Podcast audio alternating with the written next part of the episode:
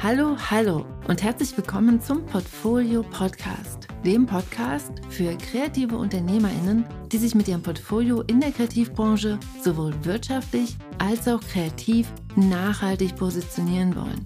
Bist du das? Dann bist du hier genau richtig. Mein Name ist Franziska Walter und jetzt geht's los mit einem Kopfsprung in die nächste Folge. Let's go! Hey, hey, herzlich willkommen zu dieser neuen Podcast-Folge. Heute geht's um Inspiration und um die Frage, wie du dir mehr Inspiration in deinen Berufsalltag holst. Und dazu stelle ich dir acht Methoden vor, die ich selbst regelmäßig benutze und die für mich sehr gut funktionieren. Aber lass uns mal mit der Frage loslegen, warum es überhaupt notwendig ist, über Inspirationsquellen nachzudenken. Der Alltag einer kreativ schaffenden Person ist ja oftmals ganz schön einsam.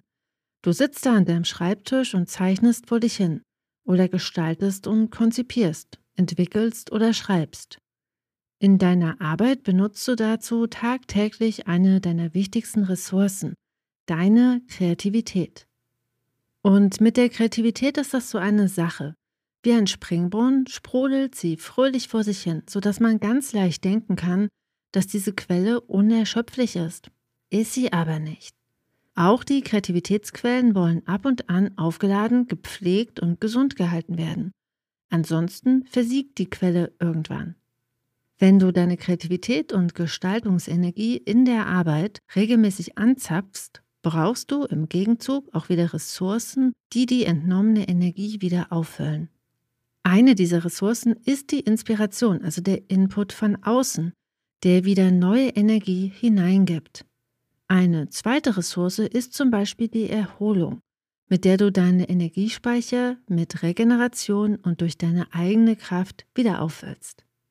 Auch um sich als Kreativschaffende nicht irgendwann ständig zu wiederholen, sondern immer wieder neue Ideen und neue Konzepte in die Welt hineinzubringen, braucht es Input und eine Verortung im Außen. Um innovativ und kreativ zu sein, ist es deshalb förderlich, externe Inspiration zu suchen. Wir müssen ja nicht jedes Mal das Rad neu erfinden. Kreative Lösungen setzen oftmals einfach schon Bekanntes in einen neuen Kontext oder verbinden Dinge, die bisher so noch nicht verbunden waren oder bauen auf etwas schon Bestehendem auf und entwickeln es weiter. Kreative Lösungen arbeiten also mit dem, was da ist und transformieren es. Vielleicht denkst du jetzt, dass das verdammt nach Kopieren klingt und dass du doch eigenständige und einzigartige Werke erschaffen möchtest. Die Idee, dass unsere Arbeit komplett eigenständig, ohne Referenz und ohne in Bezug treten zur Welt entstehen muss, ist meiner Meinung nach unrealistisch. Wir leben nicht in einem Goldfischglas und werden alle von unserer Umwelt und unseren Erfahrungen geprägt. Schon allein deshalb können wir uns davon einfach nicht frei machen.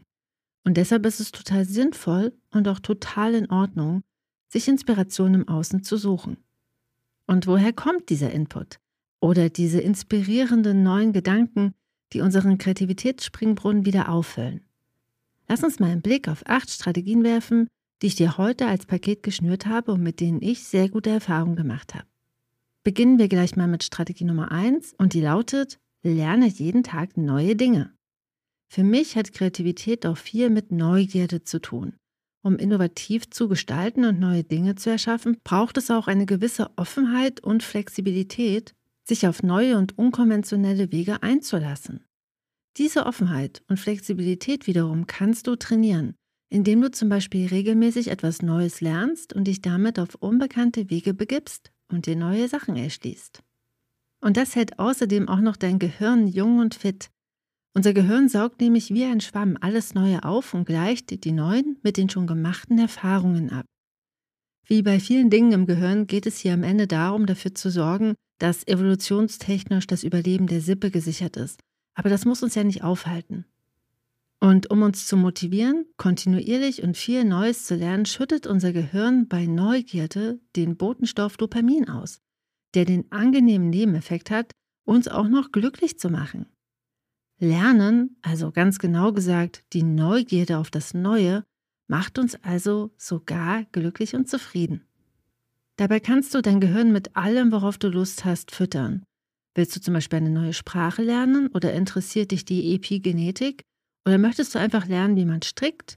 Folge hier einfach deiner Neugierde und deiner Freude. Und dabei ist es eigentlich nie zu spät, mit etwas anzufangen. Ich zum Beispiel habe erst mit 35 mit klassischem Ballett angefangen. Für eine Karriere als professionelle Tänzerin war ich damals dabei tatsächlich zu alt, denn diese endet üblicherweise schon bevor ich überhaupt angefangen habe. Aber das war auch nie mein Ziel. Ich habe mit dem Ballett meinem inneren Kind ein Geschenk gemacht. Denn mit fünf Jahren wollte ich unbedingt zum Ballett. Die rosa Tütüs hatten ehrlich gesagt viel damit zu tun, denn steckt man erstmal in so einem rosa Tütü, ist der Weg zur Prinzessin nicht mehr weit. So habe ich mir das damals zumindest vorgestellt. Als ich mir damit 35 erlaubt habe, mit dem Ballett zu beginnen, hat es mein inneres Kind sehr glücklich gemacht. Ehrlich gesagt war ich ziemlich überrascht, wie viel Freude es in mir ausgelöst hat. Sehr viel. Für die Freude am Tanzen ist es also wirklich nie zu spät. Und auch heute noch macht mich Ballett total glücklich. Und das, obwohl oder vielleicht sogar weil ich als Spätstatterin nicht wirklich gut da drin bin. Einfach etwas aus der Freude am Tun zu machen, ohne Ergebnis und ohne Ziel, ist eine ganz tolle und befreiende Erfahrung für mich. Und deshalb lautet Strategie Nummer zwei für mehr Inspiration, folge deiner Freude und kultiviere sie. Und dann geht es gleich weiter mit Strategie Nummer drei. Erlaube dir zu experimentieren und zu spielen. Für Kinder ist Spielen das, was sie am liebsten machen. Und es ist für sie überlebenswichtig. Spielen ist ein Grundbedürfnis von Kindern und für die kindliche Entwicklung so wichtig wie Schlafen, Essen und Trinken. So steht es zumindest auf kindergesundheit-info.de. Über das Spielen lernen Kinder sich selbst und die Welt kennen. Spielen ist Nahrung für das sich entwickelnde Gehirn und gleichermaßen auch Nahrung für die kleine Seele, die sich da in der Welt positioniert. Dabei ist das Bedürfnis zum Spiel universell und alle Kinder dieser Welt haben es. Wenn wir älter werden und der Ernst des Lebens in den Alltag einzieht, verlernen wir oftmals diesen kindlichen Blick auf die Welt. Dabei ist das Spielen für Erwachsene genauso gesund wie für Kinder. Julia Cameron, hier schon oft zitiert, führt deshalb in ihrem Buch The Artist Way das heißt in der deutschen Ausgabe Der Weg des Künstlers bzw. der Künstlerin. Julia Cameron führt dort das Artist Date ein. Das ist ein fester Termin in deinem Kalender, zum Beispiel jeden Freitag zwei Stunden, zu dem du dir erlaubst, zu spielen. Überlege dazu, was du als Kind schon gern gemacht hast. Und dann plane ganz bewusst einen Spieletermin dafür ein. Mit Basteln, in den Kletterpark gehen oder mit einem Besuch der Schweine und Ziegen auf dem Biobauernhof. Julia Cameron empfiehlt dabei, diesen Termin mit dir alleine zu planen. Und erlaubt dir auch, lustige Sachen zu machen, denn nichts ist befreiender, als herumzualbern und sich selbst nicht so ernst zu nehmen. Das geht bei in Pfützen springen los und geht weiter mit Verkleiden.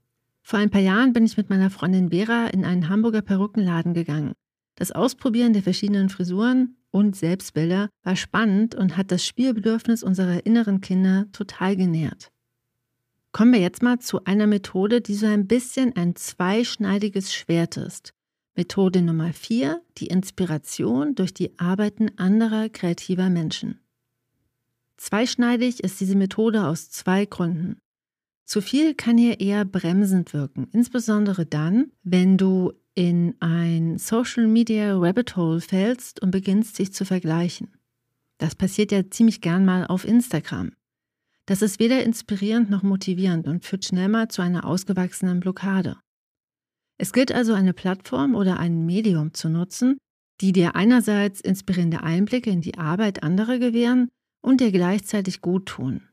Das kann zum Beispiel ein Ausstellungsbesuch sein oder auch eine ganz gezielte Online-Recherche. Und es gibt noch eine zweite Gefahr, die zu starke Beeinflussung. Mit nur ein bis zwei tollen Referenzen kann es schnell passieren, dass die eigene Arbeit zu stark auf deine Vorbilder Bezug nimmt. Und niemand will freiwillig ein Copycat sein. Doch diese Gefahr kannst du ganz leicht umgehen, wenn du dir ganz viele verschiedene Arbeiten von ganz vielen verschiedenen KollegInnen anschaust. Selbst wenn du dann bestimmte Stilmittel oder Charakteristika in deine eigene Arbeit übernimmst, entsteht trotz allem ein großes Mischmasch das in sich zu etwas Eigenständigem transformiert wurde. Austin Kleon beschreibt in seinem Bestseller Steal Like an Artist den Unterschied zwischen guten Kopieren und schlechten Kopieren so. Lesser Artists borrow, great artists steal. Das Zitat ist angeblich von Pablo Picasso, der selbst in seinen Arbeiten ohne Scham die Werke anderer KünstlerInnen referenziert hat. Der Unterschied zwischen schlechten Kopieren und gutem Stehlen ist, dass du bei letzterem das, was du übernimmst, zu etwas Neuem transformierst. Und das geht am einfachsten, wenn du dir ganz viele unterschiedliche Arbeiten und KollegInnen anschaust. Jetzt denkst du vielleicht, hey Franziska, du hast doch eben gesagt, weniger ist mehr, zu viel führt in die Blockade. Nicht ganz. Wie gesagt, wichtig ist, dir hier Orte und Methoden auszusuchen, die sich für dich gut anfühlen. Für mich sind das zum Beispiel Buchmessen. Ich gehe wahnsinnig gern auf Buchmessen. Hier bekommst du einen ganz großen Überblick über alles Neue und kannst wirkliche Schätze entdecken. Die schiere Menge an Input sorgt auch dafür, dass du Inspirationen mitnimmst, anstatt zu kopieren. Und gleichzeitig kannst du auch noch deine Peers treffen und dich austauschen. Buchmessen sind ja irgendwie gefühlt immer wie ein ganz großes Klassentreffen. Und das ist eine gute Überleitung zur Methode Nummer 5, der Austausch mit anderen Kreativen. Dieser ist eine sehr sichere Methode und eine unendliche Ressource für Inspiration. Wie gesagt, ich nutze dazu Buchmessen oder auch Events meiner Berufsverbände, zum Beispiel der IO oder dem finnischen Äquivalent dazu, Kuvitajat, oder auch virtuelle Stammtische zum Austausch mit KollegInnen. Auch der Ort, den du für deine Arbeit wählst, hat hier einen großen Einfluss, denn dort verbringst du ja automatisch ganz viel Zeit. Und wenn dort schon inspirierende andere Menschen wie du an ihren Schreibtischen sitzen, sitzt du sozusagen schon an der Quelle der Inspiration. Ich selbst arbeite aber schon seit vielen Jahren von zu Hause und habe kein extra Studio. Aber zwischen Februar 2020 bis Februar 2022 habe ich in der finnischen Künstlerresidenz Arteris gelebt. Durch Corona gab es viele Monate, in denen die Häuser leer blieben. Aber im Sommer 2021 ging das Residenzleben langsam wieder los. Und ab da kamen jeden Monat neue Kreativschaffende nach Finnland, um sich in Arteris einen Monat lang einen kreativen und künstlerischen Freiraum zu erlauben und zu schaffen. Ich hatte dort also die Möglichkeit, ganz regelmäßig neue KollegInnen und ihre Arbeiten, ihren Workflow und ihre Prozesse kennenzulernen. Denn wir haben dort eben nicht nur zusammen gelebt, sondern auch zusammen gearbeitet. Sich regelmäßig auszutauschen und auf diese Weise neue Themen und Perspektiven kennenzulernen, alles ist wahnsinnig inspirierend. Ich habe in dieser Zeit zum Beispiel von Diego gelernt, wie Synthesizer funktionieren und von Burg einen Einblick in Kehlkopfgesang bekommen und gelernt, dass man mit Pilzsporen auch drucken kann. Und von Joel habe ich ganz viele Tipps bekommen, wie man bessere Geschichten schreibt. Wir alle brauchen Menschen und der Austausch hilft auch zu spüren, dass wir nicht allein auf dieser Welt sind. Kommen wir mal zur Methode Nummer 6. Etwas, was ich auf meinem Weg als eine Quelle großer Inspiration für mich identifiziert habe, ist das Eintauchen in eine andere Kultur. Als ich mit 24 Jahren für knapp ein Jahr in China gelebt habe, war diese Zeit manchmal einsam, denn die kulturellen und sprachlichen Barrieren waren wirklich hoch. Auch bin ich manchmal in China an meine ethischen Grenzen gekommen, denn das, was ich da sah, war mir fremd und entsprach zu Teilen auch einfach nicht meinem Wertesystem. Trotzdem möchte ich keinen Tag davon missen. Die Zeit hat mich sehr geprägt und ich profitiere heute noch von den Dingen, die ich damals kennengelernt habe. Mit meinem Umzug nach Finnland vor zwei Jahren bin ich ja jetzt auch wieder Gast in einer mir fremden Kultur die diesmal allerdings zu meinem Zuhause werden soll. Gast in einem fremden Land oder in einer fremden Kultur zu sein, öffnet die Augen für das Ungewohnte und Neue und zeigt, dass es eben nicht nur diesen einen richtigen Weg gibt, etwas zu tun. Der Blick als Fremde oder als Fremder erlaubt, die üblichen Scheuklappen abzunehmen und mit offenen Augen in die Welt zu blicken. Aber vielleicht du willst oder kannst du ja gerade nicht verreisen. Und dann unterstütze ich Methode Nummer 7. Gehe in die Natur. Intuitiv wissen wir es wahrscheinlich alle. Natur tut uns gut. Das Rauschen des Waldes, der weite Blick auf das Meer oder der harzige Duft von Kiefern im Sonnenlicht wirken entspannend, machen glücklich und helfen, wieder mehr im Hier und Jetzt anzukommen. Das weiß auch die Wissenschaft. In den letzten Jahren wurde das japanische Waldbaden auch von der westlichen Medizin entdeckt.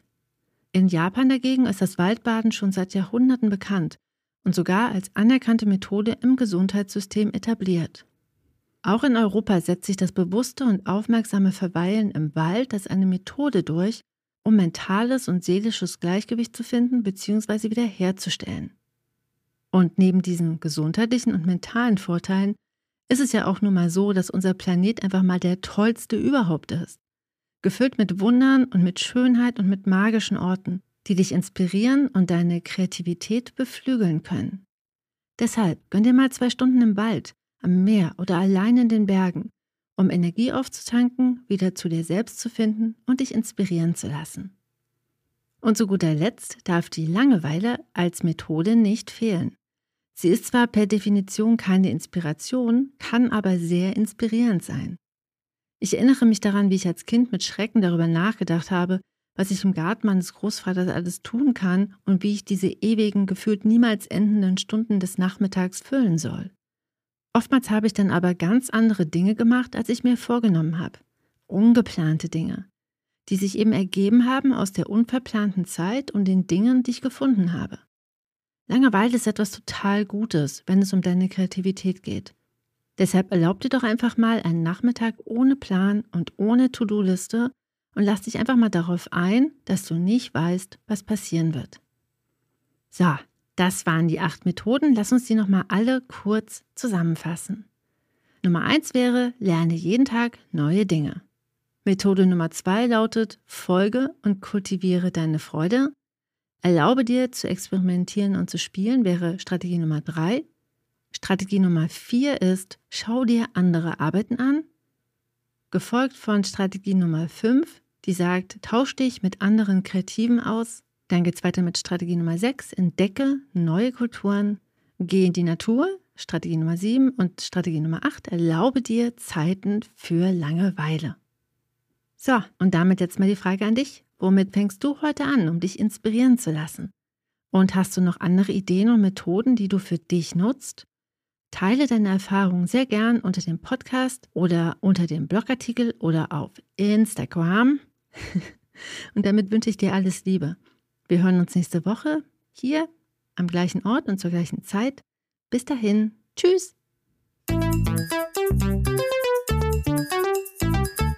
Ach und PS, wenn du eine Person kennst, die sich auch für Inspirationsquellen oder eben auch für Portfoliothemen, Positionierung und Akquise in der Kreativwirtschaft interessiert, dann schicke doch einfach mal diese Podcast-Folge. Damit unterstützt du deine Herzensmenschen und auch mich. Für den Podcast ist eine Bewertung, ein paar Sterne oder auch das Teilen wirklich, wirklich hilfreich. Ich danke dir deshalb ganz herzlich dafür. Und auch ein ganz großes Dankeschön an all die, die den Podcast schon weiterempfohlen, bewertet und zahlreich geteilt haben. Ihr seid wirklich toll. Bis dann.